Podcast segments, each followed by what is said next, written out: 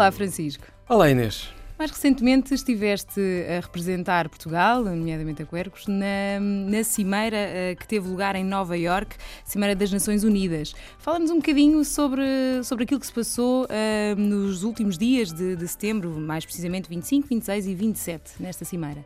Uh, é, é, realmente um, foi, um, foi um acontecimento extremamente importante que eu tenho pena que, que um, que não tenha sido, não tenha tido a projeção que se calhar Mediática, devia. Uh, porque efetivamente tiveram lá os chefes de Estado e de governo, praticamente de, de, de, quase todos os países do mundo, para aprovar uma agenda global para 2030.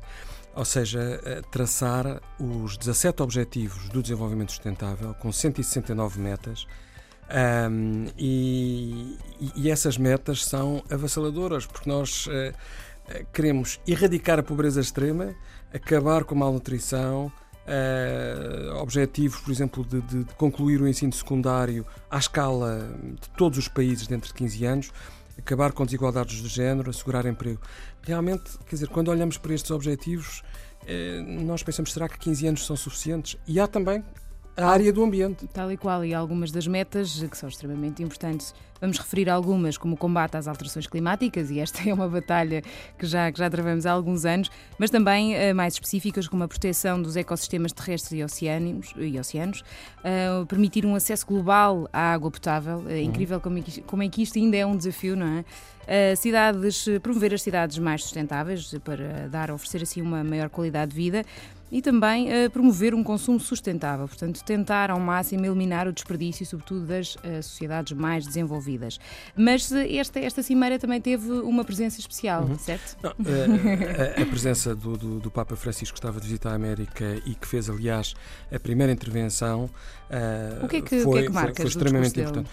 Marca realmente um, um, um chamar um, da atenção de, de, de, católicos e não católicos. Aliás, ele foi aplaudido durante vários minutos por uhum. todos os países.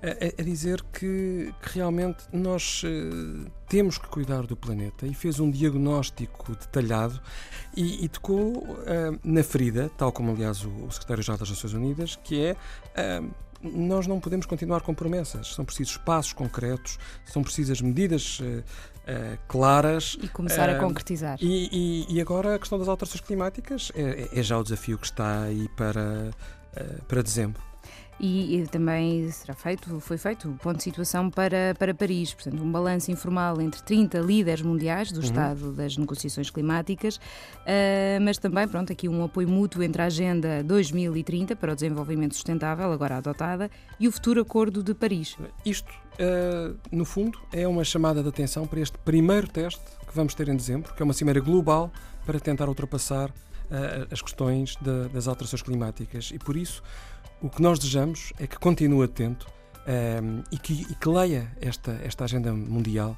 que o ambiente agradece.